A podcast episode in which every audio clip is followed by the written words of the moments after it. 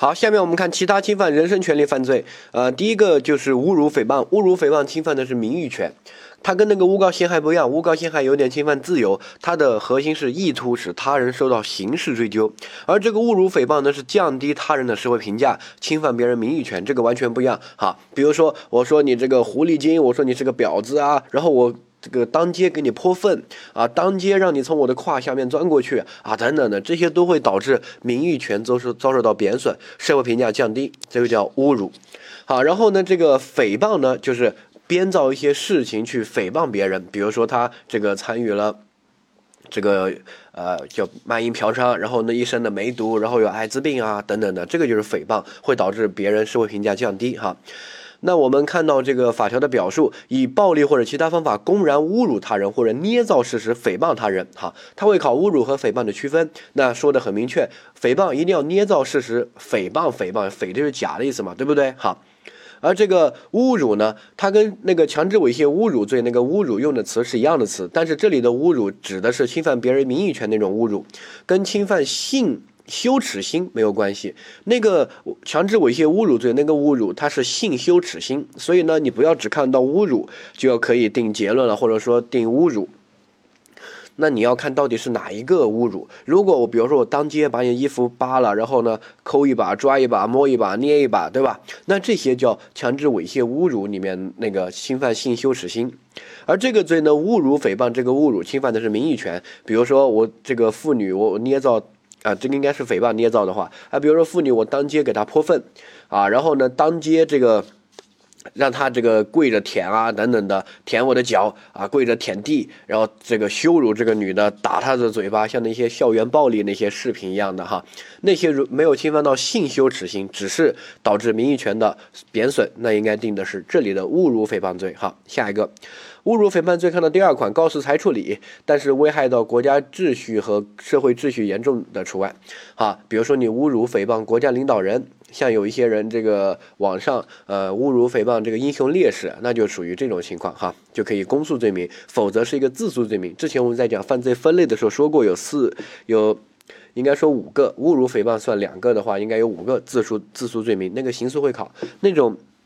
这几个犯罪呢，他需要告诉裁处理。换句话说，啊，如果你不去这个法院去起诉的话，他不会作为刑事案件来进行启动这个程序。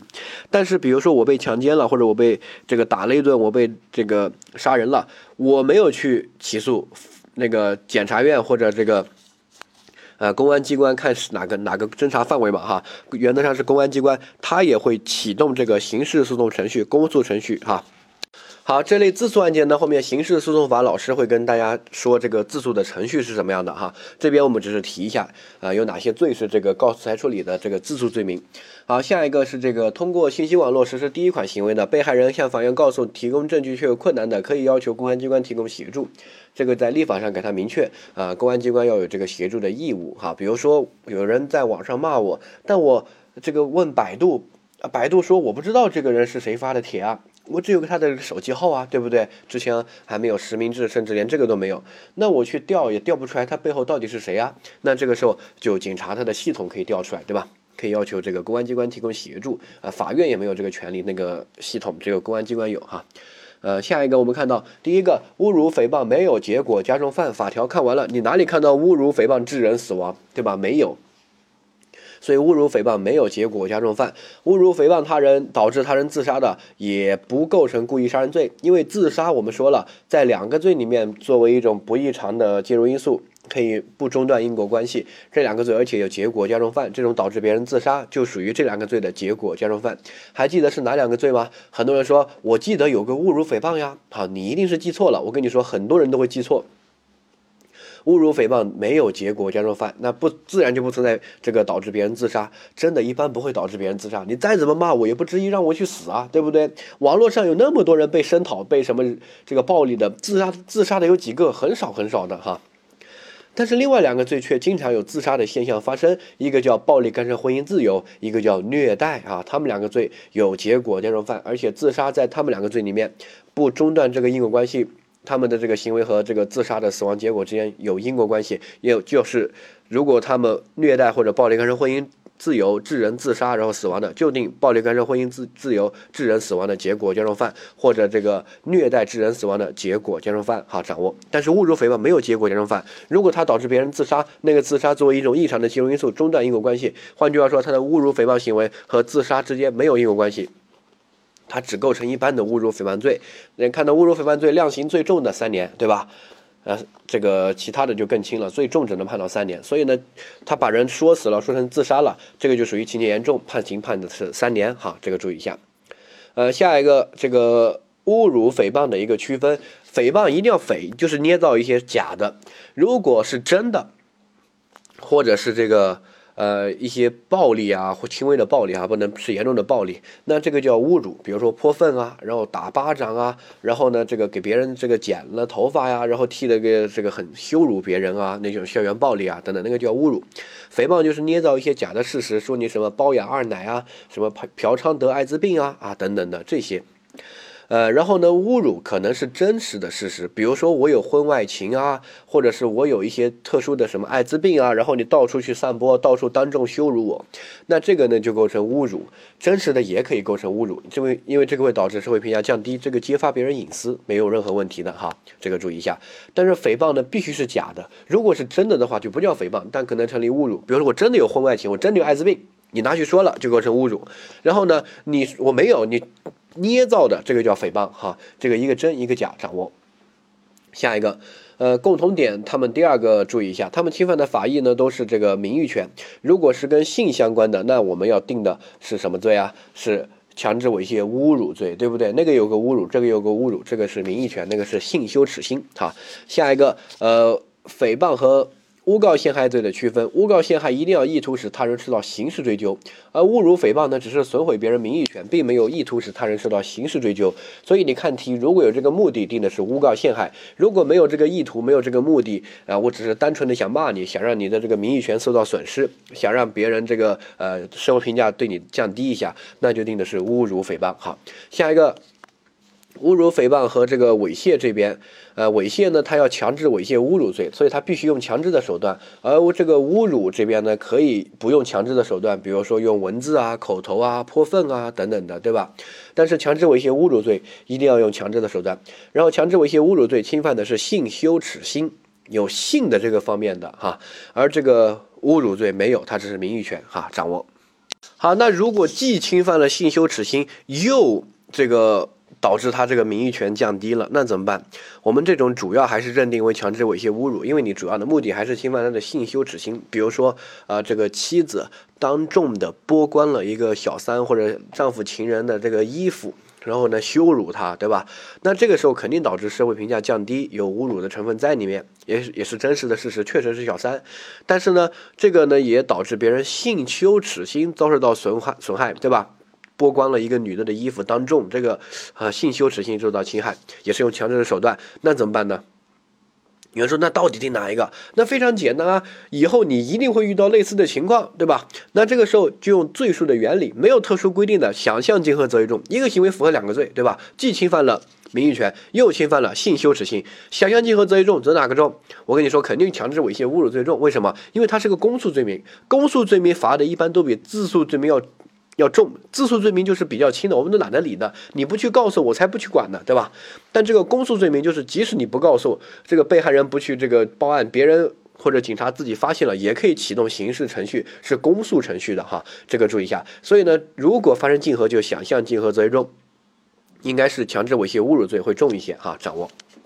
好，但是这个成立强制猥亵侮辱罪一定要两点，第一点就是强制的手段，第二点是性相关的性羞耻心。哈，如果没有用强制的手段，普通的这种侮辱，那这个只构成这个侮辱罪。呃，如果是没有侵犯到性羞耻心，只是帮你泼粪啊、头发剪了呀、剃个光头啊等等的哈，那这个只是侮辱。哈，这两个是这个强制猥亵侮辱罪和呃侮辱诽谤罪的侮辱罪的。区分的核心，然后题目的那个选项，他一定会说强制猥亵侮辱罪。如果题目没有说别的，就说个侮辱罪，就是指侮辱诽谤这个侮辱哈。呃，下一个，我们看到这个刑讯逼供啊，刑讯逼供呢，你看他是这个司法机关工作人员对吧？然后在刑事诉讼过程中啊，他为了获取供述。供述就是这个犯罪嫌疑人他说自己构成犯罪或者什么的哈，那就采取刑讯的手段就打他，那么就构成这个刑讯逼供罪。他的这个罪的构成，看到法条一定要司法工作人员。一般的国家机关工作人员还不可，一定要司法工作人员哈，因为刑讯嘛，刑讯就是在刑事诉讼过程中才有涉及的，对不对？好，第二个，呃，他一定要有刑讯的目的。如果他单纯想打别人，那这个不构成。比如说我我是个警察，他确实是个这个强奸犯，但是我不想取得他的供述，他的证据已经够了，我就想打他泄愤。因为比如说他强奸我老婆，对吧？或者强奸我女儿，我就想打他。那这个时候不能定刑讯逼供罪，你这个没有逼供的目的，你刑讯逼供罪一定要有逼供的目的。如果这种情况的话，就是单纯只构成故意伤害罪。不构成刑讯逼供，刑讯逼供要有逼供的目的，好，同时另外一个叫暴力取证，暴力取证一定要有取证的目的，逼供和取证的对象不同，呃，这个取证是指的是证人证言，逼供是逼的是那个犯罪嫌疑人，好，比如说我强奸了，然后你打我，让我说我强奸了，让我供述，这个叫刑讯逼供。如果这个张三看到我强奸，他叫证人，但是张三不说，你打他一顿，那个叫暴力取证，哈，掌握，呃，下一个。这个刑讯逼供呢，罚的不是特别重，处三年以下。然后他他是侵犯在人身权利这个章节的，不是在那个滥用这个职权渎职类型犯罪那个章节，这个要注意哈。呃，所以如果他没有侵犯到人身权利，没有达到刑讯的标准，只是打你一巴掌啊，这个滥用一点权利啊，什么多关你几天，那么一般是不构成的，一定要拿到刑讯的这个标准，侵犯到人身权益。然后看到这个法条，呃，他如果致人伤残和死亡的，要转化成为故意杀人和故意伤害，并且要从重处罚，哈，这个请大家掌握。好，这个罪记住是个轻罪，只要他把人打死了或者打残了，那么他也要转化成为故意杀人或者故意伤害。这个不再定刑讯逼供了，是转化犯，说的很明确，对吧？啊，他法条也写的很明确，他也不叫结果加重犯，就叫转化犯，他只要把人打死了，转化成故意杀人，定一个罪，故意杀人就行了啊。前面那个刑讯逼供就不处罚了。呃，下一个，呃，我们看到这个主体，主体主要是司法工作人员，但是有一些这个合同制的民警啊等等的，负有这个调查案件的这个权利的，他也可以成立本罪的这个主体哈，这个大概注意一下。然后目的是他的呃比较爱考的点，目的这边一定要为了逼供或者取证的目的才能构成这个罪，如果单纯泄愤不构成哈，它构成的就是故意伤害罪。呃，下一个，刑讯逼供的对象是犯罪嫌疑人、被告。好，然后呢，这个可以做扩大解释，对一些这个举报人啊、被控告人啊，啊是也可以成立本罪，这个大概有个印象就行了。呃，但是它一定核心，这个罪要成立就要有逼供的目的啊，这个是这个罪的核心。呃，下一个是这个暴力取证的对象是证人，到时候你不要写错哈，它是两个罪其实，但是它写虽然是写在一条，但是要定的定的罪名是不同的。其实我们实践中认定的标准也不一样。比如说，如果是刑讯逼供的话，那个人反正就就是犯罪嫌疑人，对吧？只要不是太严重的，一般不会定这个罪。但如果是证人的话，他又没干什么，对吧？他又不没有犯罪，只是这个怕受到报复不说，然后你就打别人。那这个时候呢？那你这个打的这个标准就要低一些，你只要不需要达到特别严重的标准，就可以定暴力取证罪了哈。这个稍微注意一下。呃，下面就是转化犯，呃，转化犯你就记住，因为刑讯逼供罪它其实是个轻罪，最多就判三年，所以把人打死了肯定对吧？这个不能定这个刑讯逼供了，要定这个故意杀人哈。下面，好，他的这个刑讯逼供的这个行为呢，我们注意一下，他可以打没问题，但是现在有一些我不打，但是我变相肉刑。冻它，冻会冻死人的。你在这个这个南方可能没感受到，但是我觉得南方现在也挺冷的，对吧？你去北方试试啊，让你在这个零下二二十几度在外面站一晚上，对吧？你肯定死。所以这种情况其实，呃，也很危险哈。还包括饿它、烤它、晒它啊，不准睡觉等等的啊，这些变相肉刑呢，也可以叫刑讯逼供，没问题。但这些呢，必须要达到一定的标准。这个标准就是特别严重。比如说，我只是让你一天不能睡觉，那不行的。这个行为肯定不能叫犯罪行为，对不对？你要理解，虽然警察这样干不行不对，但是呢，你他他的这个对象其实找到一个无辜的人啊，概率很低。他主要那些人还都是犯罪的人，对吧？只是他不说，不说就很难侦查出来。难道就放过他吗？对不对？你让他一天不睡觉又怎么了？但是我如果我让他十天不睡觉或者五天不睡觉，那个人精神会崩溃的。那这个时候就会呃达到一定的程度哈。所以这些是要达到一定的程度的，冷他一会儿一般不构成。对吧？一定要达到一定危险的程度，就跟刑讯逼供要打他一样的一个程度一样，这个程度稍微注意一下哈。啊，毕竟他是要犯罪嘛，对不对？啊，不是说随便打他一巴掌，这个也算刑讯逼供，肯定不行，一定要打的比较啊，相对比较严重了哈。但是不能打残，一打残就要定故意伤害罪哈，这个注意。呃，下一个叫虐待被监管人员罪哈，它的名字就可以看到它的这个考点了，它是虐待被监管人员，那就请问谁可以虐待？我们看到这个。法条部分，好，监管人员对被监管人员进行虐待，这个监管人员主要是指监狱那些狱警打人啊，还有这个拘留所、看守所这些啊监管人员，他们对这些人进行虐待就定这个罪，好，这是第一个。第二个，他致人伤残和死亡的也是要定故意杀人和这个故意伤害和这个刑讯逼供是一样的，对吧？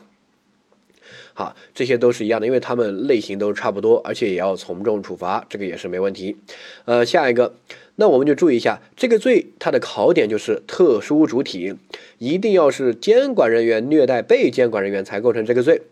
如果是其他这个这个囚犯互相打或者打对方，就是那这个构成这个罪吗？啊，不构成，可能构成的是故意伤害罪，对不对？好，注意一下，所以这个罪一定要监管人员才能构成。好，但是有一种情况，就是这个狱警他不亲自动手，他这个让这个监狱里面这个他。管的这个几个团伙的老大说教训他一顿打他，那这个属于什么？属于教唆别人，对吧？或者要指使别人去殴打别人，那这个能不能构成这个虐待被监管人员罪呢？啊，那可以构成。然后这个写的很明确，在第二款，监管人员指使一些被监管人员，然后呢殴打或者体罚虐待其他被监管人员的，要定这个罪。这个叫什么？这个叫注意规定，对不对？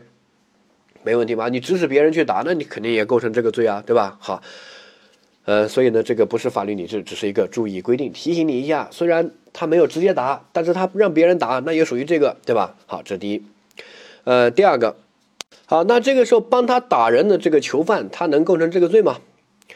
啊，可以啊，你共同犯罪的原理分析不就行了吗？对吧？对，我我是个狱警，我指使一个呃囚犯蒋思金去打张三，那我构成这个罪，法律说的很明确，这个第二款对吧？那这个打张三这个囚犯构不构成这个罪，也可以构成。好，但是如果这个把他打成什么重伤了呀等等等，这个囚犯可能构成故意伤害罪和这个罪的一个这个。呃，也共同犯罪一个想象竞合，这个没问题的，对吧？好，这个理解一下。当然，这个罪比较偏，不会考那么细，你也不用纠结。你只要记得，如果符合我们总则学的原理的，它又没有特殊规定的，那就可以适用总则的原理。好，呃，下面我们看一下这个呃一些题目。好，我们看到这个题目啊，第一个 A 说，呃，寻求刺激，在车站扒光妇女的衣服，引起他人围观，啊，成立这个强制猥亵。罪侮辱妇女罪构不构成？那这个肯定是一种猥亵啊！你扒光别人衣服，性羞耻心有没有受到侵害？有啊！你扒光肯定是强制的手段啊，对不对？好，构成。第二个，未触犯侮辱罪，错，他也触犯了侮辱罪，因为会导致社会评价降低，名誉权啊，对不对？啊，所以呢，这个就属于什么？属于想象竞合，这个注意一下哈。下一个，为报复妇女在街上骂别人，狐狸精，啊，狐狸精，呃，这个构成的是这个呃。侮辱罪论处，对不对？你看狐狸精这个东西，它就不一定是诽谤，他是单纯谩骂，对吧？就经常都会被骂狐狸精，就长得妖艳，并不是代表一定他这个跟你老公发生了性关系，不一定啊，对不对？好，所以这些狐狸精啊什么的，就是一种侮辱的一种行为，正确，没问题的。不以诽谤罪论处，哈，诽谤一定要编造一个故事。啊，你比如说我骂那个那个男的是个渣男，你会想到一些什么吗？不会，一定要有一个具体一点的一个故事，要捏造，对吧？你只是用一些贬损性的词汇去骂他，没有捏造一些东西，那不构成诽谤。诽谤他法院说的很明确，捏造哈，捏造，注意。呃，下一个。呃，我们看到捏造他人强奸妇女的事实，向公安局和媒体告发，意图使他人受到刑事追究。你看啊，那这个未触犯这个诽谤罪，触犯诬告陷害罪，触犯诬告陷害罪没问题，是属于的。但是有没有触犯诽谤罪呢？触犯了呀，他向媒体告发了呀，对不对？如果他只向这个公安机关报发，呃，告发，那这个倒没触犯。但是他向媒体告发了，你看。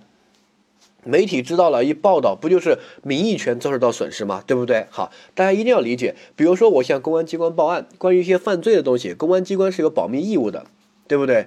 啊，他不会告诉大家，他也不会告诉媒体的，这个人有没有强奸这些，他他要保密，这是第一个。第二个，如果我这个没有向媒体告发，我就捏造了一些东西，向公安机关告发，意图使他人受到刑事追究，这个时候我有没有侵犯别人名誉权？没有，根本不会侵被侵犯，因为公安机关不会告密。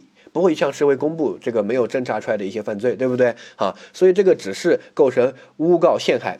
但是我同时把这些材料向媒体告发，或者在你们这个楼下到处贴，对吧？或者到处发短信给你的同事啊、家人啊、亲戚啊、朋友啊，那这个时候构成什么？那就构成诽谤，因为是我捏造的，对不对？侵犯了你的名誉权，所以这个既构成这个诬告陷害，又构成诽谤啊，掌握。啊，所以大家理解这些罪啊，一定要理解他侵犯的法益很重要，对不对啊？如果两个法益都被侵害了，那肯定可以成立两个罪啊，这个没问题。但是如果没有侵犯到名誉权这个法益，社会不知道你的名誉权没有遭受到损毁，那么就不不成立诽谤罪啊，只成立诬告陷害。呃，下一个侮辱诽谤罪属于轻告罪，未经当事人告诉一律不得追究，那错了。我们说有例外，如果你侮辱诽谤什么国家领导人啊，什么烈士，对吧？这个情节特别严重的，那是可以这个成立的是，呃，这个公诉罪名的，就变成公诉，对吧？呃，这个实践中也有发生，像一些捏造这个什么雷锋啊、什么狼牙山五壮士啊这样一些人都被刑事追究过啊。我跟大家明确说明，即使没有的话，也是给你治安这个拘留顶格判，然后有几个比较严重，直接被判刑了的哈。这个注意，因为他们没有家人，没有后代，有些烈士，对吧？那些烈士死了就死了，没有后代，所以当然就不可能轻告罪。然后呢，呃，这种情况呢，主要是侵犯了一些公共的利益啊。如果你辱骂国家领导人啊，还可能侵犯国家利益哈。这种情况，这个注意一下哈。呃，下一个我们看到刑讯逼供罪，甲是保卫处处长，机关保卫处啊。然后呢，采用不让小偷睡觉的这些方式啊，这个迫使他承认。这个犯盗窃的事实构成刑讯逼供罪，对不对？错，保卫处他绝对不能解释成司法工作人员，司法工作人员一定要跟司法相关的，或者是一些合同制的警察呀这些才可以，对吧？你这个机关保卫处处长就是什么？就是就有点像保安室的那个保安队长一样的，对吧？他这个机关又不是司法机关，所以呢，这个不成立刑讯逼供罪，这是第一个哈。好，那我们看到 B，B 说他是人民陪审员，人民陪审员可以是司法工作人员，这个没问题，他就是行使司法权啊，对不对？好，呃，这是第一个。有人说他是教师，不是的，平时教师他没有行使司法权的时候不是司法工作人员，但是他行使司法权的时候他就是司法工作人员，这个是可以扩大解释的，没有任何问题。好，下一个，他庭审的时候见他比较嚣张，然后呢气愤不过，打他了一拳。这个构不构成刑讯逼供呢？他是不是想逼供嘛？我们说了，刑讯逼供罪要以逼供为目的，他是为了干嘛？他是为了泄愤，他根本不想逼供。你说什么我不在乎，我就想打你，对吧？那这个时候不是为了逼供为目的，肯定不成立刑讯逼供罪，正确。好，C 丙是这个检察官为了逼供，哎，完全符合。司法工作人员为了逼供，然后打他，没有问题。但是呢，后面说把他打成重伤，应该对定这个刑讯逼供罪，错。它就属于转化犯，转化成为什么故意伤害罪，对不对？好，所以呢，这个就转化犯的问题，这个一定要注意。刑讯逼供它比较轻，最多只能罚三年。所以呢，如果把别人打成重伤或者把别人打死了，要定这个故意伤害，呃，致人重伤或者这个呃故意杀人，哈，这个是转化犯。下一个，丁是警察刑讯的讯问的时候，哈，佯装要这个实施酷刑，这个叫什么叫诈供，就骗他威。就欺骗他，他都说了佯装，他其实根本不想打的，对吧？就骗他的，那这种肯定不能成立刑讯逼供罪，因为他压根就没有刑讯的这种手段，他只是去骗。这种我们要给予司法工作人员一定的空间。如果他完全只能，啊，你说吧，你不说我没有任何办法，那他面对的人是什么？是犯罪的人，大概率都是他干的。你不要觉得会冤枉好人，是有，但是情况比较少，可能一百起案件只有一起可能是无辜的，对吧？但是大部分都还是。穷凶极恶的啊，杀人的、抢劫的、放火的，对吧？不然没证据为什么要抓你呢？哈，所以呢，我们还是要给司法工作人员一点这个空间啊，你可以去炸他一下呀，你可以轻微的威胁他一下呀，对不对啊？这些我们都是不肯定不成立犯罪的，对吧？只是你们平时要管理上，你们那是你们的事儿，但是刑法呢不宜把这些都认为犯罪，对吧？好，所以呢，这个不构成刑讯逼供罪。啊，他只是去诈他，去骗他，这个注意哈。读题的时候要慢一点，你不要看到看不到这个词，他说警察实施酷刑，然后害怕承认了，那就构成了，对吧？那错了，他是佯装，佯装就告诉你，这个人根本不想实施酷刑，他只是去骗的哈。好，下面一个题是这个民警啊，他是司法工作人员，这个没问题。然后呢，他接到举报，然后呢前往该旅店，呃，没有碰见这个组织卖淫，组织卖淫是犯罪，这个没问题哈。呃，然后呢就把服务员丙带回了，服务员丙。他要他交代什么？交代卖淫和乙组织卖淫，不是他组织卖淫，是乙，是交代别人组织卖淫的事儿。好，交代两个事儿，我，然后他打他，然后呢把他打死了，对吧？然后他就呃这个有这个目的让他交代这个事儿，这个事儿是什么？我们说一下，第一个是卖淫，卖淫构成犯罪吗？不构成刑讯逼供那个供啊，他必须是犯罪嫌疑人的供述，必须是犯罪的人，对吧？那这个卖淫又不构成犯罪，他最多是治安拘留，所以呢不构成刑讯逼供。好，那第二个乙组织卖淫，乙组织卖淫，请问是你组织卖淫吗？不是，你就算你卖淫，你也是无罪的呀，对吧？最多是被治安拘留。而别人组织卖淫，那你要举报别人，那这个叫什么？这个叫证人证言，就是你是作证的，听懂这个意思吧？好，所以呢。他这个警察肯定是司法工作人员，然后呢，他的目的是什么？目的是逼供吗？不是，因为他那个不是犯罪嫌疑人，我打他的也得不到供述啊，我也不想让他说供述啊，对吧？我不想说让他说他自己组织卖淫，如果是这个的话，那就构成刑讯逼供。我想让你说的是别人组织卖淫，你这个作为证人来作证，那这个叫什么？这个叫暴力取证啊。所以你一定要看清楚说的是什么，卖淫不是犯罪啊。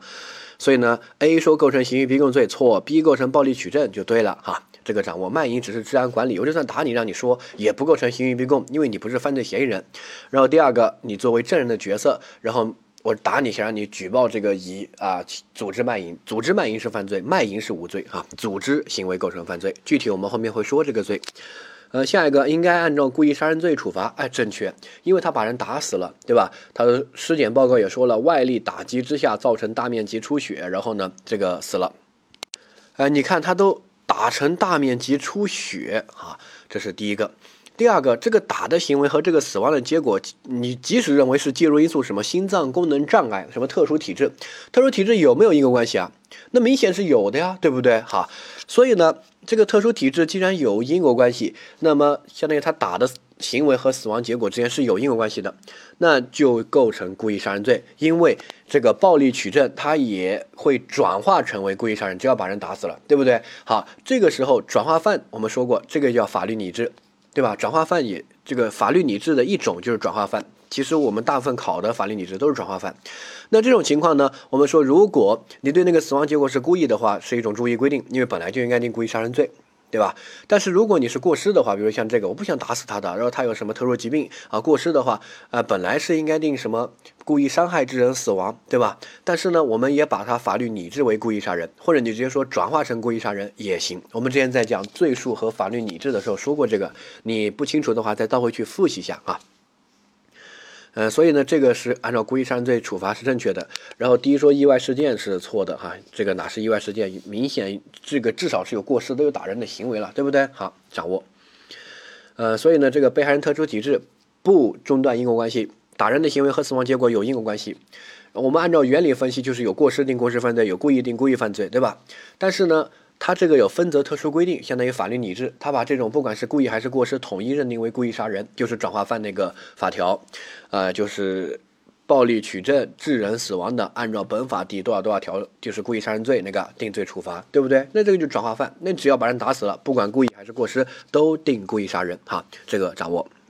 好，下一个叫做暴力干涉婚姻自由罪。暴力干涉婚姻自由呢？注意一下，干涉婚姻自由是无罪的。我们每一个人都会被干涉婚姻自由。我想找这个，我妈不同意，对吧？我爹不同意，我爹想，我妈想让我找那个，对吧？好，这是第一个。第二个，他一定要这个暴力才构成犯罪。好，这个暴力还要稍微有点严重，不能是悄悄悄轻微的打我几巴掌，那肯定不行，对吧？好，嗯，要达到犯罪的那种暴力，但是也不需要太重，因为它是一个轻罪哈。所以呢，比如说，呃，把我这个打的经常打呀，等等的，那就有点构成了啊。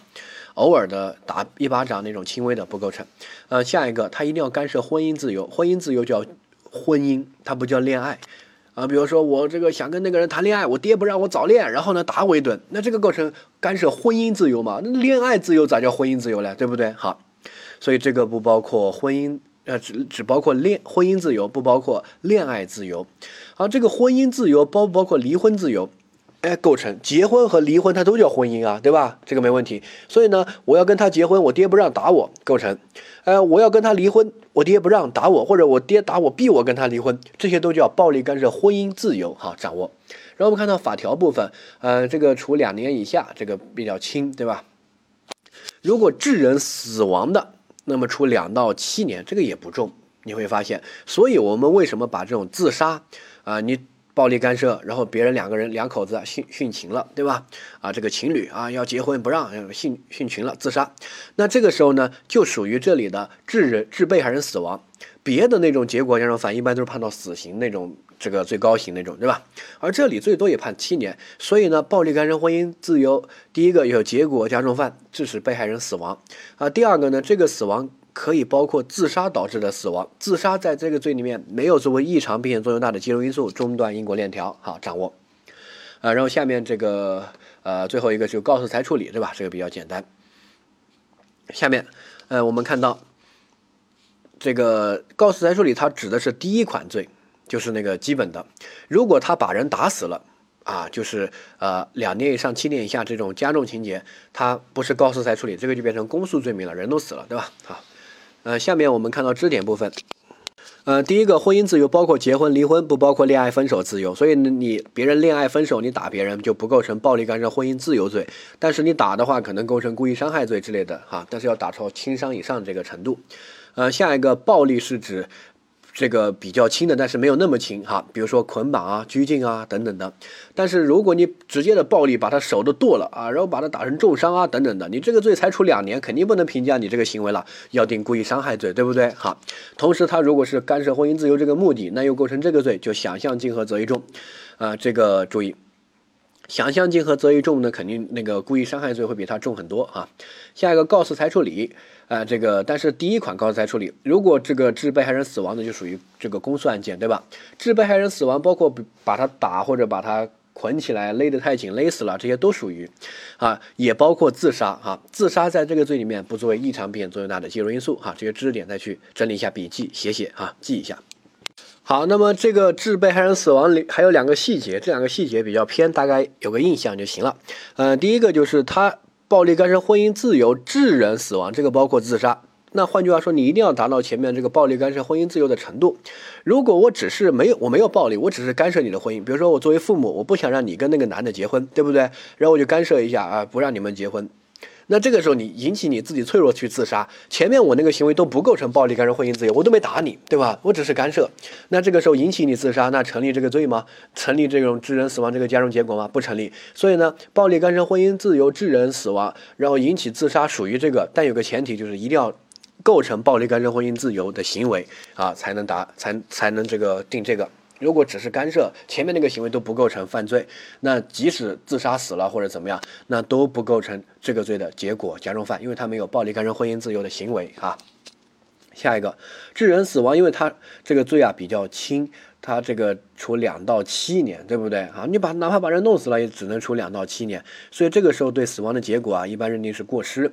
如果对死亡的结果是故意，就是我暴力然后不让你们结婚，但是我对你的死亡结果是故意了，这种应该认定为是故意杀人罪。比如说我，我就不想让你跟那个男的在一起，我只宁愿让你死，我也不想让你跟他结婚，我捅你。那这个时候直接把人弄死了。确实是暴力干涉婚姻自由，对吧？然后呢，确实也致被害人死亡了，但是是不是处两到七年？明显不合适，对吧？这种你都有杀人的故意了，你直接追求他那个死亡的结果了，那这个应该认定是故意杀人罪，罚的会比较重，对吧？好，这个理解。但是如果是过失的，哎呀，我我怎么会导致我女儿去自杀呀？我怎么绳子勒太紧啊？这个把她勒死了什么啊？那这个时候就定这种情这个暴力干涉婚姻自由致人死亡，处两到七年就可以了哈，这个掌握一下。呃，每个结果加重犯，有人说那有些有些可以是故意，有些可以是过失，主要还是看量刑。这种明显的太轻了，肯定不行，对吧？呃，不能是故意。但是什么强奸致人死亡，后面我们会学抢劫致人死亡，可以量到死刑的，那这个就可以包容故意了哈。呃，具体呢后面在讲抢劫罪的时候再给大家说一下。你后面多学几个罪之后倒回来看一下就行了。但是注意，我们为什么把法条放在这边，就是要让大家看一下量刑。量刑你不用去背它，但是你要通过量刑就能理解我们为什么有些结果加重犯。他这个呃包含故意杀人，对吧？比如说强奸致人死亡可以是放任的故意啊，抢劫致人死亡甚至可以是直接故意啊。那为什么这像这种结果加重犯他就不能包容故意呢？对不对？哎，有些结果加重犯为什么能包含自杀？法条又没写。有些为什么这个自杀就中断了因果链条就不属于了？也是一样的，这个自杀完全没问题啊，他最多也这个七年两到七年，对不对？而且实践中经常会引起别人自杀，你没引起别人自杀，这种暴力干涉一下，那谁管你嘛，对吧？你真的是要达到那种严重程度了，都很少，嗯，一般自杀才管的。然后这是第一个，第二个就是，呃，像有一些那个结果加重，比如说强奸致人死亡，我他那个量刑很重的，对吧？十年，然后到死刑。那如果是那个被害人自杀的，我只是普通的强奸，我怎么知道他会自杀？他也太脆弱，太脆弱了，对吧？那这个时候你就按照加重结果给我处理，给我处个死刑或者这个无期，有点太重了哈。这个注意，所以呢要结合法条来理解，很多书没有写法条，大家主观题阶段就会有障碍，然后呢。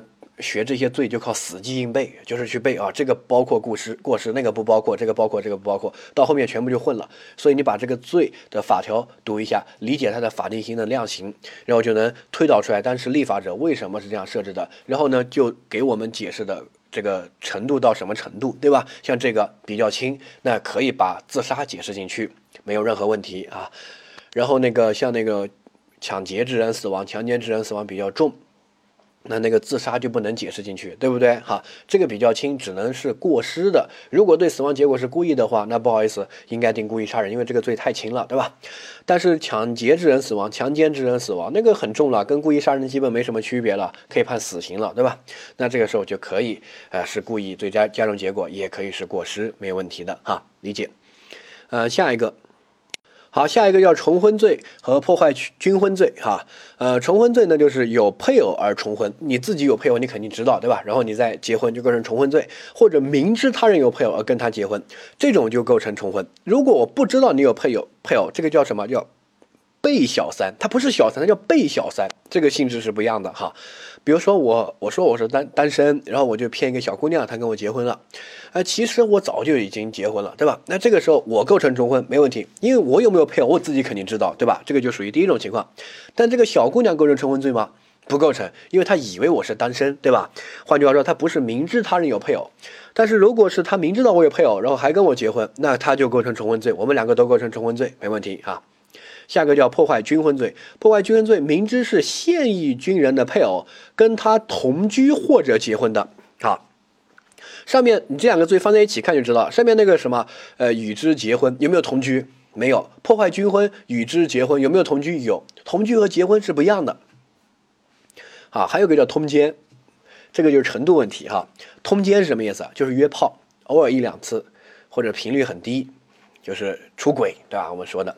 同居这个性质就严重了，基本上别人都住在一起了，而且长期的，对吧？呃，比如一年可能要住个五六七个月了，那种就基本上才叫同叫同居，一个月去搞个搞个几次，那这个就只能叫通奸啊。然后呢，再严重一点，重婚，重婚的标准就结婚，结婚呢这个包括有结婚证，那肯定这个板上钉钉的达到这个重婚的标准，结婚证两本，对吧？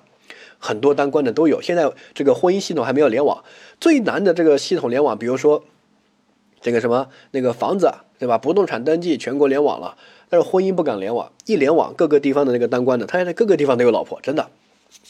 家乡有一个原配，然后后面当官了又找一个什么书记的这个女儿结婚，然后说没有老婆，对吧？就各种啊，我跟你说。所以呢，现在婚姻登记其实是没有联网的，但是你查是查得到的，只是他那个系统没有打通，没有打通的话，不同的后台要去查。就像那个驾照的那个信息也没有联网，所以你在这个地方扣了分，那个地方扣了分，啊，他。这个要各个各个地方自己弄好，后面肯定会联网，不知道什么时候。所以呢，注意一下这三个程度哈，同居、通呃通奸、同居和结婚，这是由轻到重的程度。通奸，不管是不是军人啊还是什么，通奸是无罪的，就是偶尔一两次约个炮，这个出个轨，对吧？哈，这个我们不宜作为犯罪处理，道德上谴责他啊，这个民法上离婚赔偿这些都没问题，但不宜作为犯罪。但是如果达到同居这个程度，但是还没有达到重结婚这个程度，那这个时候，如果你明知是现役军人的配偶，然后还跟他同居，就可以定破坏军婚罪啊。这是第一个。但是如果不是军人那那块，就是普通人，那么你就跟他同居了，不构成重婚罪，一定要达到重婚的标准。那下面就是重婚的标准，有结婚证肯定算重婚，没问题。但没有结婚证的，我就不领结婚证，难道就不算重婚了吗？那不是的，事实婚姻也算重婚。事实婚姻呢？有人说事实婚姻不是不合法吗？是啊，是不合法呀。事实婚姻不是无效吗？是啊。你在用民法的观点来讨论这个，我们说是刑法，对吧？比如说我是个有结婚证的人，然后呢，我跟一个小姑娘，然后呢，我跟她已经在一起生活了五年，孩子都生了，我跟她就是不领结婚证。我就问你，你说不给我定罪不合适，对吧？别人才跟别另外，比如另外一个人跟一个小姑娘才在一起半年，领了个结婚证就定重婚罪了。我在这边五年了，社会情这个危害性那么大。你不给我定罪不合适，所以呢，刑法上对于这个解结婚的解释啊，法律婚就是有结婚证的，那肯定算重婚，对吧？没有结婚证的，但是你达到事实婚姻的程度，也可以算重婚，但并不代表事实婚姻我们法律上就认可，它还是不合法的，民法上还是不认的。对吧？民法上不认为你们有夫妻关系，那个财产不按照那样这个夫妻关系的财产来处理，那个民法在学。但是刑法上这个是结婚可以包含事实婚姻的，因为它是后果不一样，这边是定罪，那边是如果事实婚姻有效的话，他按照正常婚姻关系来处理，那就这个财产要怎么怎么分就很烦，我们不认可哈，所以不要用民法的来讨论刑法，刑法这里包括事实婚姻，旁边写一下哈。什么叫事实婚姻？它跟同居有什么区别？它的区别就是要以夫妻名义长期在一起生活。同居呢，只是我们在一起居住，但是没有以夫妻的名义啊。呃，周围的人可能以为我们只是这个呃情侣啊，或者什么，没有那么长，可能同居啊就几个月啊，或者一年啊。但那种结婚。就一定是在一起好几年，然后以夫妻名义，甚至孩子都有了。别人呃楼上楼下邻居啊，什么是周围生活朋友都以为我们是夫妻，对吧？那这个时候就达到这个呃事实婚姻这个标准。好，那这个程度，通奸两个罪都不构成，同居构成破坏军婚罪，但前提是要明知是现役军人的配偶。好，然后这个结婚，不管是法律婚还是事实婚，这两个罪都可以构成，对吧？好，掌握。然后呢，破坏军婚罪一定要主观上明知，而且是现役军人。如果是退役的那个不保护了，因为现役军人为什么要保护他？因为他在服役，服役他跟那个军嫂啊，他是隔着两地，对吧？他的这个部队里面一年可能回家的这个时间是比较少的，所以呢，我们为了保护他，如果这种军嫂呃，然后呢跟别人在一起同居啊，或者结婚了啊，这个军嫂如果只是同居的话，他是无罪；如果是这个结婚的话，那这个时候就可以定重婚罪，但是那个跟他在一起那个人，只要是同居就可以定罪。我们主要是惩罚那个呃姘头那个那个第三者，对吧？好，这个注意一下，明知是现役军人的配偶跟他同居或者结婚，好好的读一下啊，就能够知道他的考点。呃，下一个，呃，如果利用职权从属关系胁迫手段奸淫，他用的是奸淫，现役军人的妻子要定强奸罪啊。他这个是什么？是。注意规定，本来我如果我以胁迫的手段，对吧？啊，这种手段让这个奸淫些这个一个女的一个妇女，那肯定是构成强奸罪，毫无疑问。那更别说现役军人的妻子了，这个就是一个注意规定，他也没有说要什么啊，这个加重处罚呀什么的，没有，就是强调一下，如果这个现役军人的妻妻子这个军嫂是被迫的，别人利用职权关系、从属关系去胁迫奸淫她，定的是强奸罪，不是定这个罪，这个罪比强奸罪轻很多啊，掌握。然后这个知识点部分，这些都是要故意犯罪，所以他一定要明知别人有配偶，明知是现役军人的配偶，然后自己有配偶，自己肯定知道，对吧？如果不知道的话，那不构成这个这些罪。比如说我跟他这个同居了，但是我不知道他是现役军人的这个配偶啊，我怎么知道她老公是当兵的？知道我也不敢啊，对吧？万一被打怎么办？那这个时候不构成破坏军婚罪。如果只是同居的话，重婚罪也不构成，对吧？第二个，我跟他结婚了。呃，然后后面发现他竟然是个现役军人的配偶，但我不知道，我不知道能成立破坏军婚罪吗？啊，不能，因为他这个罪写的很明确，明知是现役军人，我不明知啊，对吧？但是我跟他这个结婚了，我以为她老公只是个普通人，那这个时候构成什么？可以构成普通的重婚啊，对不对？啊，明知别人有配偶嘛，对吧？理解。好，如果我连他有配偶我都不知道，那这两个罪都不构成，因为这两个罪要故意犯罪，一定要明知。呃，下一个，这个。重重婚这个事实婚姻这些都讲过了，不再赘述，你可以去看一下啊。好，下一个是期待可能性。期待可能性呢，我们之前说过，如果一个妇女呃流落到外地，然后呢，这个因为灾害呀等等的，当地无依无靠的，她不嫁人她怎么活？她是个女的，对吧？她就嫁给一个当地的人，那这个时候呢，她呃不具有期待可能性，我们认为她不成立犯罪啊，这个之前说过。呃，还有一些你可以看一下，什么强迫包办婚姻然后结婚的啊，后面这个逃跑之后，然后跟自己心爱的人在一起，那个一般也不认为是这个啊重婚罪，对吧？因为没有破坏那个合合合法的那种婚姻，那种婚姻其实被强迫的、被胁迫的，民法上你学过知道可以被撤销的。好，这个大概注意一下，这些我相信大家在做题的时候，你作为一个法官，你也觉得这种行为。对吧？啊，没有达到犯罪的标准吧？对吧？好，理解。我们重婚罪保护的法益什么？那种合法的、值得保护的婚姻关系，对吧？但是，如果是那个婚姻关系本来就不合法，被胁迫的结婚，被威胁的结结婚，然后那种你在逃跑了，跟一个心爱的人在一起，那你肯定不构成重婚，没问题。好，你也可以说不具有期待可能性，也可以哈。呃，下一个法条竞合。呃，重婚和这个破坏军婚罪是法条竞合关系。重婚呢是一般法，破坏军婚是特殊法，对不对？所以你明知他人有配偶，那就构成重婚。但是如果你明知是现役军人那个配偶，那啊就构成破坏军婚罪，这个是没问题的哈。它可以构成一个竞合。那这种竞合呢，肯定以特殊法优先，破坏军婚罪罚的也比较重，对吧？好，理解。呃，下一个，我们看到遗弃罪啊，遗弃罪呢，注意一下，呃。看到表述，对于年老年幼、患病或者没有独立生活能力的人，有抚养义务而拒绝抚养，情节恶劣的，啊，这个说的很明确啊，是这样的一些人才叫遗弃。如果我是就是我儿子他就成年了，有手有脚的，那我不养他了，对吧？那这个构成遗弃吗？不构成。年老年幼、患病没有独立生活能力的人，哈，第一个，第二个，呃，我有抚养义务而拒绝抚养。抚养义务啊，那这个抚养义务是不是一定是家庭成员啊？那不一定啊，有些人有抚养义务，比如说什么养老院啊啊，这个什么医院啊，对不对？有些这个没有独立生活能力人，他就不管别人啊，让让别人。自生自灭啊，情节恶劣，那就构成这个罪，这是没问题的。好，这是一个历史解释。之前这个罪是放在家庭那个小节里面，家庭犯罪。后面刑法修改呢，就把那个这个罪从家庭那边拿出来了，拿到了那个，呃，这个破坏人身权利这个部分。好，所以呢，他不要求家庭成员之间，就换句话说，什么养老院啊、医院啊、遗弃病人、遗弃老人啊，还包括这种呃。这个福利院遗弃这些小孩子，对吧？没有独立生活能力人，也可以构成遗弃罪。哈，掌握。下一个，嗯，这个遗弃罪注意一下，没有结果加重犯。再强调哈，遗弃罪没有结果加重犯。你看法条就知道没有啊，没有就是没有哈。所以呢，很多人会记成有，不知道为什么，特别容易记混啊。我们都写了好多好多遍，结果加重犯的时候提示过你，这个罪提示过你。下面我们对比另外一个虐待。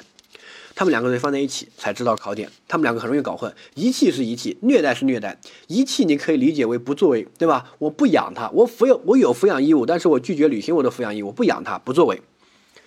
而虐待是什么？是积极的去虐待，是有伤害行为，这个掌掌握吧？好，一个作为，一个不作为，对吧？下一个，虐待，它的法条写的很明确，虐待家庭成员，够够清楚了吧？如果是不是家庭成员构成这个罪吗？那肯定不构成，对不对？好。但是有另外一个罪，我们下面也会说，叫做虐待被监护看护人罪。好，那个罪就是一些什么幼儿园虐童，什么这个精神病院虐待这些病人，什么养老院虐待老人，就构成那个虐待被监护看护人罪。但是虐待罪哈，这个罪它只限于家庭成员，这个注意一下啊。他们法条是写在一起，但是一般我们认为是两个罪哈，它都是二百六十条。啊，下一个。啊，虐待罪呢？我们注意一下，这个家庭成员呢，可以做一点扩大解释，包括共同生活的保姆、管家。比如说，我是个老人，然后我请个保姆，或者我的子女给我请个保姆，我子女在外地，这个保姆虐待我是可以成立虐待罪的，因为我们一起在天天生活嘛，可以解释为家庭成员。但是你不能把什么医院、这个养老院那些解释成家庭成员，因为那些单独构成下面这个罪啊。呃，下一个虐待，它是偶尔打一两次不构成。啊，然后它一定要有长期性、持续性，这个是它的这个罪的核心考点，画一下或者自己旁边写一下，要有持续性。好，如果偶尔的一两次不构成，长期的才能叫虐待。比如说我这个保姆或者这个我儿子没有好好的照照顾，或者偶尔打我一两次，对吧？这种家庭成员之间，老人比较糊涂了，这个经常都会口无遮拦啊等等的，有些这个。这个素质或者这个没有孝心的，就容易打老人，这个生活中挺常见的。但是这种如果没有长期的，就是当时这个，比如说气愤不过呀等等的啊，就像啊父母有时候还会打孩子呢，对吧？那这种情况呢，一般不认为犯罪。但是如果你长期这种就构成犯罪，比如说父母打孩子打一两次肯定不是不构成犯罪的，但是你长期打，天天这个小孩子一身都是呃乌青的淤青的，有针眼，对吧？然后呢各种痕伤痕，然后天天去学校，这种就构成虐待罪哈，持续性。下一个，那比如说我长期打他构成虐待，但是我其中一次下手重了，比如说把他手打断了，构成故意伤害罪。那这个时候该怎么定罪呢？应该数罪并罚，因为除掉这一次，我其他的这个除掉这一次不看这一次啊，其他的长期的虐待行为可不可以构成虐待罪啊？可以啊，对不对？我单独这一次，呃，单独定罪故意伤害罪有没有问题？没问题。那有相当于两个行为，对吧？那这个就构成呃虐待加故意伤害罪，数罪并罚。你不要把它理解为一个行为，因为你把这个这一次下手重的行为拿掉，剩下的行为也可以构成虐待啊，对不对？然后这个行为单独定故意伤害，好掌握。所以呢，这个叫数罪并罚。好，下一个虐待罪，我们看到第二款，它致被害人重伤死亡的，处两到七年。你看它这个量刑都跟那个上面那个罪啊，暴力干涉婚姻自由罪是一样的，对吧？表述也一样。好，所以呢，虐待致人重伤死亡。处两到七年，这个呢可以包括这个自杀。我虐待一个人，他受不了了，自杀死了，就属于虐待致人死亡。自杀在这个罪里面也不作为一种异常并且作用大的介入因素。好，自杀只有在这两个罪里面不中断因果关系，就是虐待和暴力干涉婚姻自由，在其他罪里面都中断因果关系。理由是这两个罪啊，它这个呃。结果接受犯，他量刑是比较轻的，两到七年，所以呢，自杀也可以把它评价进去嘛，就罚个三年嘛，对不对？好，如果不是自杀，是你虐待他死的，那可能就罚个七年嘛，对不对？好，理解。但其他的那个结果接受犯，他都是很重的，起点一般都是十年，什么强奸致人死亡、抢劫致人死亡，你去看，起点都是十年，最低判十年，最高可以可以判死刑，所以那边就不宜包把那个自杀，或者说不宜包括自杀啊，把那个自杀涵盖进去，这个注意一下，这个就是。啊，自杀的考点就这只有这两个罪，没有其他了啊，在考试范围之内，暴力干涉婚姻自由和虐待，理由呢看法条就知道了啊。呃，下一个，我们看到这个下一个罪，虐待被监护看护人罪，这个罪跟虐待罪是同一个法条啊。呃，有些也把它认为是虐待罪的另外一种表现，但是呢，我们一般把它称为是两个罪。这个罪叫做虐待被监护看护人罪，虐待被监护看护人罪呢，它指的是家庭成员以外的人。如果是家庭成员的话，可以定虐待；家庭成员以外的人，那么就虐待被监护看护人，就定这个罪。典型的像一些学校啊、幼儿园啊、医院啊、养老院啊啊这些，这是第一个。第二个，我们看到这个罪的第二款，单位犯本款罪的，对单位判罚金啊，并对他的直接人员这个按照相关规定处罚。换句话说，这个罪可以由单位构成，对不对？可以由个人构成，也可以由单位构成。但是虐待罪。这个他没有这个表述，因为虐待是家庭成员，你不可能跟你单位是一家嘛，对吧？好，然后，嗯，这个罪能不能用单位构成？记住翻法条就知道了，你法条写了就可以，没有写的像故意杀人，你怎么罚这个单位死刑，对不对？好，理解。呃，下一个。啊，这个罪比较简单，注意一下，单位可以构成就行了，然后不限于家庭成员，然后虐待罪是家庭成员之间的才能叫虐待，然后遗弃罪也不限于家庭成员，所以呢，如果我这个是不作为啊，我直接不管他，是不是虐待？不是，对吧？这种不作为，不管这个小孩，不管这些什么老人啊等等的，那这个时候构成的是遗弃，遗弃就无所谓了哈，啊，可以是家庭成员，也可以不是。但是如果我是积极的作为，我打他、饿他，然后这个抽他，对吧？然后呢，一些这个呃作为的行为，那这个行为如果长期的话，构成的是虐待罪。但是有一个前提，家庭成员如果不是家庭成员的话，可以定虐待被监护看护人罪啊。呃，下面我们看到判断分析部分，第一个，呃，甲对女儿的恋爱对象，然后阻不满意，阻止，然后他们自杀了。呃，如果是这样的话，他不构成犯罪，因为他。没有构成暴力干涉婚姻自由，但是他后面他说他们想结婚，呃，结婚知道了之后就对他进行打骂，逼他离婚。你看离婚自由属不属于婚姻自由？属于，对不对？然后呢，打骂，对吧？暴力干涉了，没问题。好，那这个时候就可以构成暴力干涉婚姻自由罪。然后呢，他们自杀死了，那这个就属于暴力干涉婚姻自由致人死亡，没有任何问题。结果加重犯，这个自杀在这个罪里面不作为一种一种异常并且作用大的介入因素，对吧？好。好，下一个，甲在有配偶的情况之下，长期跟丙女共同生活并生有一子啊，然后呢构成重婚罪，正确，事实婚姻嘛，然后你自己有配偶，你知道的，对吧？好，甲是构成重婚罪的。那这个丙女呢？如果丙女明知甲有配偶，那丙女也构成重婚罪。如果丙女不知道，那叫被小三，那这种情况不构成重婚罪哈。呃，下一个，已婚的这个丁明知杨某是现役军人的配偶，然后呢仍然跟他结婚，你看。这个明知是现役军人配偶，然后跟他结婚，构成破坏军婚罪，对不对？第二个，你自己有配偶，你还跟别人结结婚，构成重重婚罪，对不对？好，这个没问题。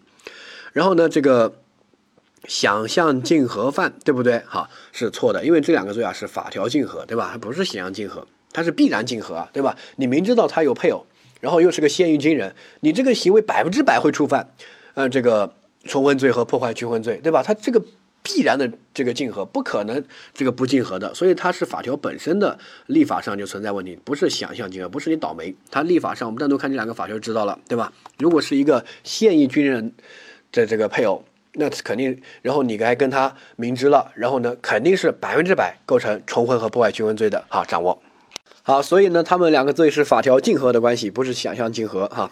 下面一个遗弃没有独立生活能力人导致他死亡，不属于结果加重犯，正确。有人说他不是遗弃致人死亡吗？对吧？是啊，没问题。但是遗弃致人死亡没有结果加重犯，结果加重犯需要具有法定性，法律规定为结果加重犯的才能这样认定。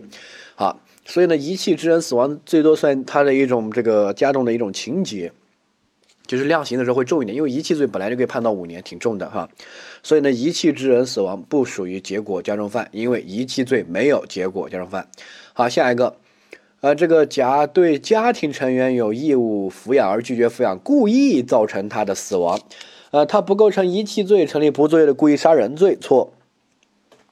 啊，他这句话是真题的一个选项，这个真题认为啊，这个。故意杀人罪和遗弃罪的核心就在于故意还是过失。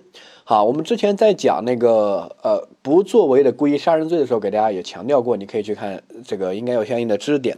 好，遗弃罪和这个不作为的故意杀人罪的核心区分，并不在于主观是故意还是过失。遗弃过失肯定可以成立遗弃，但不能成立故意杀人，这个没问题。但是如果是一种放任的故意，那它也可以评价为遗弃罪。对吧？没有任何问题。所以呢，遗弃它可能是故意，也可能是过失。好，这个不是核心的区分。核心区分是它呃不履行这个抚养义务，对死亡结果的这种紧迫性，对吧？我们说了，如果把一个婴儿丢在一个很危险的一个地方，那这个时候应该定故意杀人罪，罚的重一些。如果丢在一个相对还是比较安全的人来人往的路上，但是呢，这个还是导致一些严重后果，那这个时候定遗弃罪，对吧？啊，所以呢，主要是看这个。不履行义务和死亡结果之间的紧迫性，他们不是主观的区分哈，所以主观如果是这个呃过失的话，那肯定不能成立故意杀人罪，只能认定为是遗弃。但是如果是故意的话，既可能成立不作为的故意杀人，也可能成立遗弃，这个是没有问题的。那关键就看他的这个一这个行为不作为的这个行为和死亡结果的紧迫性哈。下一个，嗯，好。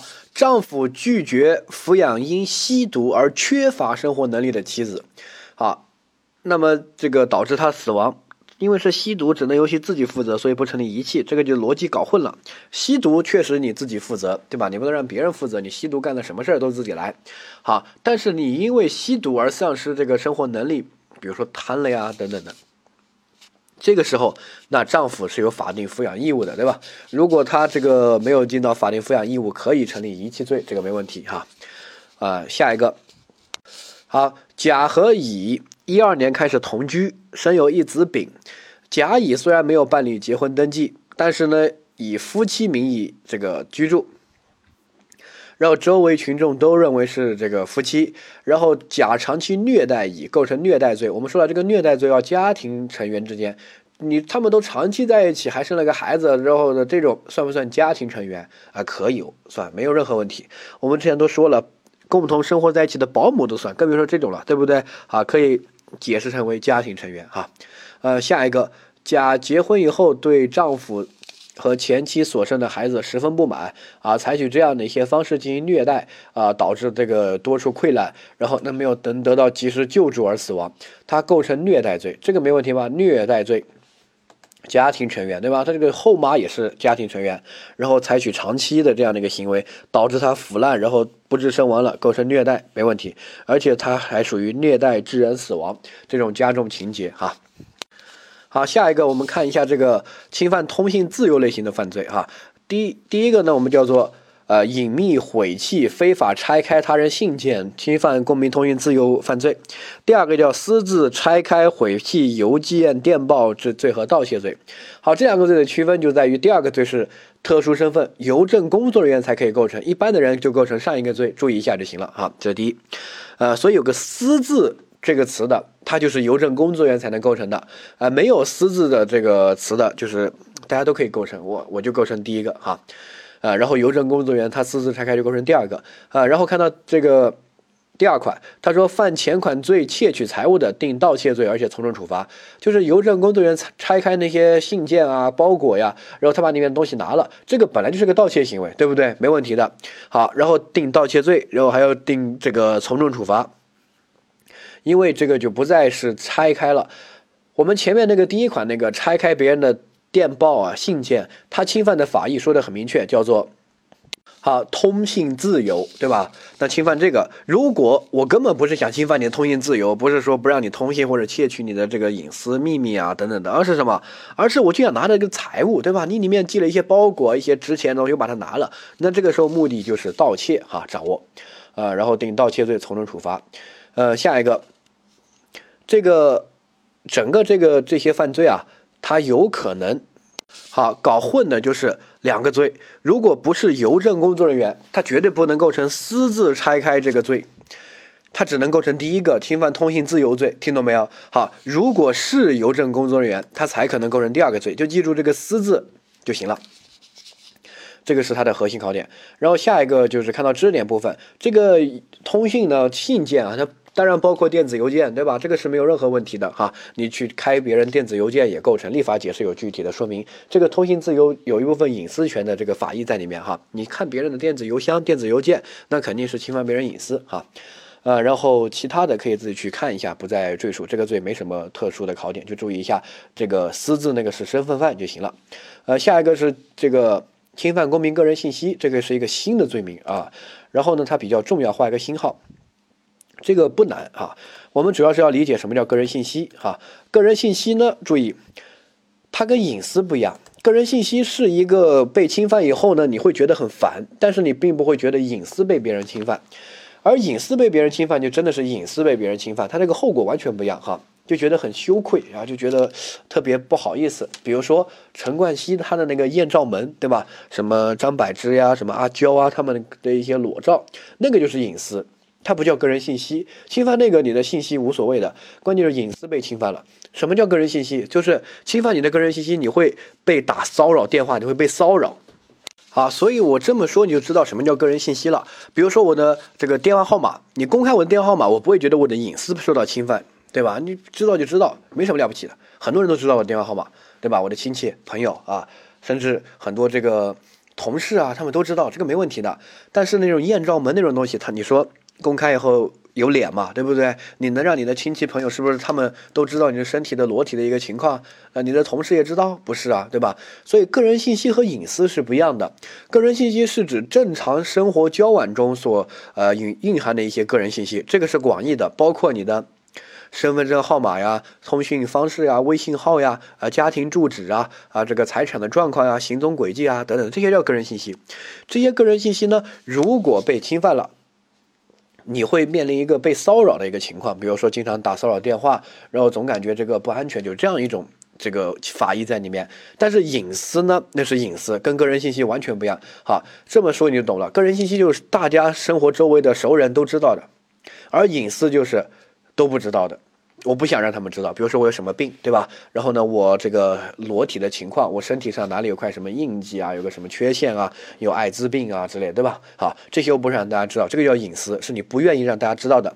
而个人信息是你愿意让大家知道，而且周围很多这个人都知道，只是你不想让一些无关的人知道，你不想让所有人都知道，只想让这个正常的这个圈子里面，你的朋友这个家庭生活这些圈子里面知道，对吧？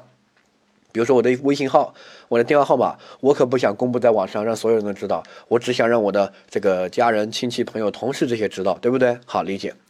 那这个个人信息理解了之后，它侵犯个人信息呢，主要是会导致个人信息被非法的传播啊，然后呢进行一些交易，然后导致个人信息被泄露，然后就会有些人就会第一个。犯罪分子就有机可乘，比如说有一些想绑架明星啊，或者是明星的一些粉丝去粉丝去接机，对吧？那种就是行踪轨迹，他又不想让你去接。啊，之前一直不知道怎么说，然后那个李诞就是讲脱口秀那个，他就说这个其实明星最怕就粉丝，为什么？因为明星请保镖是防谁的？你这个想这个问题，他他是防谁的？他表面上爱粉丝，但是为什么要请保镖？那就是防粉丝的呗，对不对？哈，不是防所有粉丝，是防大部分的这个不理智的这些粉丝，对吧？他，所以呢，你看，你作为明星，你想不想让别人知道你的家庭啊？啊，你的这个家里面的地址啊？你买了几套房子呀？然后你什么时候飞机啊？你酒店住在哪呀？然后你去哪个医院看病啊？像之前什么林俊杰去医院看病。然后还被，呃，这个医里面医生卖他那个睡过的传单，对吧？那些都有粉丝去买，就很疯狂。所以你肯定不想让他知道，对吧？包括我也是，我不想让大家知道我的号码，不然每天都会接到电话骚扰电话，特别多，特别烦。好，那这个就是个人信息，呃，然后他被侵犯的一种后果哈。所以呢，我们要保护个人信息，就有相关的这个犯罪。呃，这个个人信息呢，首先它的这个侵犯个人信息的方式非常非常多。我们看一下法条，他说违反规定向他人出售或者提供，你不卖，你单纯给别人也算。好，然后呢，这个看到第二款，在履行职务过程中获得的个人信息出售提供给他人，窃取其他方法非法获取，就是你非法获取，你没有经过同意拿我的个人信息，就是非法获取，凭什么？对不对？好，呃，然后单位肯定可以构成这个罪，很多这个公司就是靠卖个人信息为生的啊。那这些就是侵犯个人信息的犯罪，掌握这是第一个，第二个。这个不是说只要获取了就构成犯罪，它一就是所有这个 A P P 都会获取你们的个人信息，比如说淘宝，它会获取你搜索记录，然后给你推荐宝贝，对不对？哈，还有这个微信，当然也会获取你的个人信息，你所有聊天的东西都在微信备份着。我跟你说，Q Q 和微信都是有备份的，你所有聊天记录你删是删不掉的。呃，而且你注册微信，包括你注册我们 A P P，是不是一定会有手机号？你手机号是不是都知道，对吧？你要你要发货，对吧？收货地址我也都知道你们的，对吧？那这些呢，构成犯罪吗？不构成，为什么？因为。首先，我没有侵犯你的法益。如果我把你的信息拿去卖，那就构成犯罪。就是如果数量达到了哈这种，但是如果我是正常的获取，并没有非法的获取，对吧？我是合法的，这个基于合法的目的来获取，并没有想犯罪的目的，想出售的目的，想卖给别人，就是这个侵犯个人信息这个目的。换换句话说，我没有侵犯你个人信息的故意，只是我们正常我们要提供服务，我需要知道你的电话号码。国家也要求实名制必须用号码注册。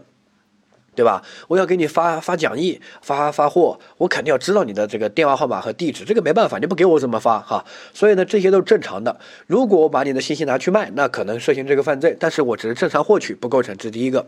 第二个，有些人非法获取，像用一些流氓软件，然后就去盗窃你的 APP 里面的个人信息，那这个时候就构成，听懂没有？就非法获取就构成。哈，所以呢，你的个人信息如果获取的时候是非法的，有侵犯个人信息这种法益的这种目的。要拿去卖啊，拿去做销售啊，等等的构成，然后提供的那个或者卖的那个构成，甚至你买的都构成，反正一系列的都构成。好，说的很明确，所以他的行为方式就非常非常多。这个行为方式你不用去记，只要是针对个人信息的所有行为都构成，你获取构成、出售构成、购买构成、提供构成，对吧？啊，都构成。那关键就是不是行为，而是他那个目的。我刚才说了那些合法的获取你的信息，因为我没有非法的目的，我不想拿这个信息去这个骚扰你，对不对？我不想卖给你别人，我就是获取信息之后，正常的给你提供更优质的服务。淘宝获取我的信息，我觉得没问题，推荐的宝贝我更好啊，我更更购物更更能找到目标啊，对不对？好事儿。呃，我呃绝小获取你们的信息，给你发货呀，这是好事啊，没有问题的哈。但是如果是以恶意的方式，这种想侵犯信息的方式，想这个贩卖信息的方式，或者拿这些信息来打骚扰电话或者干嘛，那就有可能涉嫌这个犯罪了，听懂没有？好，掌握。所以行为方式不用去记，关键是侵犯个人信息这种犯意要有啊。好，下一个是这个呃非法搜查、非法入侵住宅罪。搜查呢，如果你有合法的搜查的这个证，你可以搜查，否则就构成非法搜查罪。好，第二个是呃，如果你合法的可以入侵，比如说可以搜别人家，拿到法院的搜查令啊什么的，那可以对吧？电视上演的。如果你没有的话，你非法入侵住宅就构成这个犯罪哈。呃，然后司法工作人员滥用职权的要从重处罚，他是个不真正身份犯哈。下一个。非法入侵住宅可能是不作为的方式，它一般都是作为侵入嘛，对不对？好，不作为什么？就是你合法的进去，但是呢，别人让你走，你不走就一直在里面，对吧？那这个也可以构成这个啊非法入侵住宅罪。好，如果你非法入侵住宅是为了盗窃、抢劫、杀人、强奸等等的，那么前面这个行为按照吸收犯的原理就不再作为犯罪处罚，就直接罚实行行为就行了哈。呃，下面我们看到这个题目部分哈，第一个是这个。甲是个邮政中心的组长，然后呢，这个把数万封这个信件，然后呢卖给这个废品收购站啊，据为己有。那我们看到第一个说，退回的信件也属于信件，但是甲没有实施隐匿毁弃的行为，不成立这个侵犯通信自由罪。错，他。呃，错的点不是那个结论啊，结论应该是按照这个下一个来的啊。甲的行为成立的这个私自毁弃邮件罪，对，因为他是呃邮政工作人员，所以他要定这个身份犯这个罪哈。如果一般的人就定侵犯通信自由罪，这个注意，这是第一个。第二个，那我们注意一下，它的核心在于他这个把这个卖给废品收购站，对吧？他这个就是一种毁弃行为啊。对吧？你把它这个毁弃是不是一定要烧了？不一定啊，你把它丢了，一把这个埋起来，或者就这个卖给废品收购站，后果也是一样，呃，可能被这个烧了呀，或者干嘛，对吧？或者做成这个回收纸，反正也是没了呀。所以这个也是一种毁弃行为哈。它的核心在于这里，这是第一个。第二个，它成不成立通这个侵犯通信自由罪呢？呃，一般认为。他应该定的是下面这个叫私自毁去邮件罪，有这个“私”字两个字啊，呃，原则上不成立这个罪。好，下一个题，我们看到，呃，这个题说下面哪些行为构成侵犯公民个人信息啊？不需要考虑情节，侵犯公民信息、个人信息如果不是很多，你就公开一个电话号码，那可能不构成。你要公开达到一定数量，这个司法解释有哈，这个有个印象，呃，不用去记它，只是我们看到考的题目，这个题考挺近的，对吧？好，A 说甲长期。窥探别人的这个生活，那这种最多侵犯叫隐私，对吧？你不想别人看，并不会导致你的个人信息不安全，被打骚扰电话呀，被骚扰了这种情况，所以呢，它不构成，这个不能叫个人信息哈。呃，下一个，他把本单位中的这个数据库中的病人的这个情况，包括姓名、血型、DNA 这些卖给生物制药公司，哎，你看这个就构成，这种就是个人信息，对吧？贩卖啊，你又没经过病人同意，凭什么卖给别人？好，下一个。并把捡到的几本通讯录在网上上卖给别人，然后通讯录被别人利用这个电信诈骗，构不构成？构成。我们说了，不管行为方式是网上卖还是像这样提供啊等等等，你只要带这种目的侵犯的目的，比如卖的目的啊，这个就构成。这种就有侵犯个人信息这种故意，对不对？好，下一个。丁把收藏了多年，五十年代，五十年代距离现在多久了啊？然后上面的姓名、地址高价转让给别人，构不构成？不构成，因为这个不会被打骚扰电话。五十年代电话都没有，就是知道名字、知道地址又怎么？早就搬迁了，对不对？所以呢，你记住，理解一个罪，你不要看表面，很多人就看表面，读书就读不到精髓。你一定要看它背后的实质，为什么要有这个罪？它侵犯的到底是什么法益？这种罪保护的到底是什么？对吧？不是说你这个卖信就构成，你给别人提供地址就构成，像这种就不构成。五十年代的，对吧？但是是现代的这个就构成，对不对？好，然后个人信息怎么理解，这些都要掌握，就是要结合背后那个法益，不要记表面，就是会被骚扰、被打骚扰电话、被拿来电信诈骗啊等等，对吧？你电话谁都知道很不安全的，就这种，如果侵犯到这个法益，然后那个人又是有这种。侵犯这种个人信息这种目的啊，或者想出卖的目的、出售的目的哈，呃，获利的目的，那就构成，对吧？如果像淘宝，它获取你所有人的这个信息、地址这些都获取了，就是不构成，对吧？啊，一定要结合这个保护的法益，因为这种情况并不会导致你被骚扰啊，他也没有提供给别人，一旦他提供给别人就构成了，对吧？好，理解。像这个五十年代，你谁会被骚扰嘛？对不对？好，不会构成的。呃，下一个，这个。甲要这个杀丙，然后呢协商去这个家里面盗窃，好，然后呢两个人就去干了。换句话说，甲是带有杀人的目的，而乙呢是想去盗窃，但实际啊根本不会盗窃这个法益侵犯，因为乙是在外面望风的，对吧？而甲进去根本不想盗窃，没有盗窃的这个故意，所以这个盗窃的法益就不会被侵犯，能理解吧？换句话说，他没有盗窃的行为，盗窃的行为都没有，那这个犯罪怎么可能成立呢？他整个都是在这个假意欺欺骗乙去这个盗窃，对不对？根本没有盗窃哈，所以呢，盗窃的这个法益不会被侵害，然后他就没有客体或者说没有盗窃的行为都可以的，好，他是杀人行为，那这个时候呢，甲构成故意杀人罪没问题啊。然后呢，这个乙呢，乙想盗窃，实际上客体没有被侵犯，因为不可能侵犯这个财产这个法益，他只是想去杀人的。那这个对乙是不是认为无罪啊？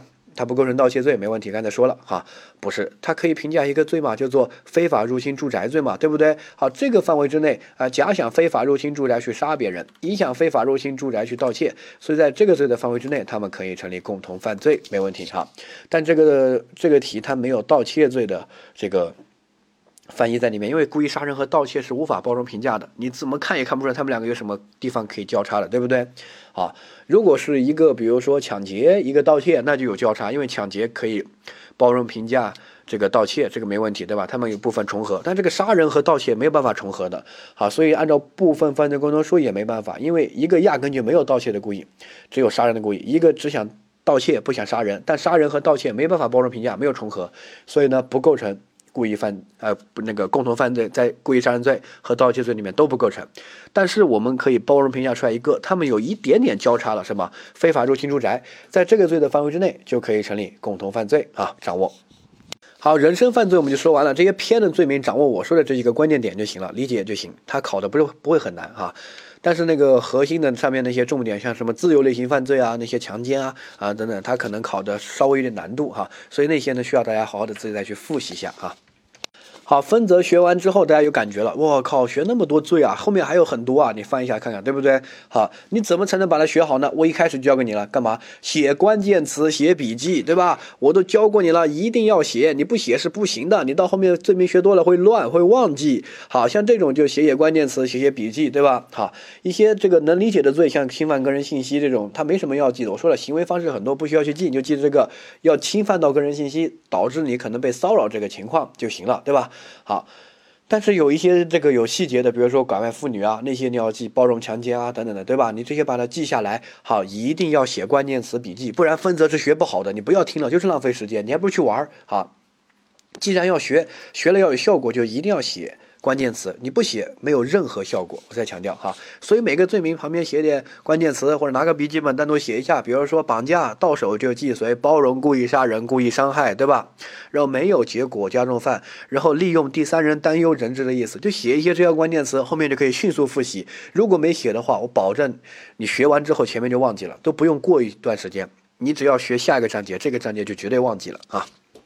呃，一定一定要写，写完之后再学下一个章节。分则呢，前面基础打好了，这个写好了，后面学起来很快。分则罪名每一个都不是很难，除非那个下面我们要学什么抢劫罪那些会难一些，其他都很简单，考的也是固定的点。但是你不记这些关键词，越到后面就越陌生哈。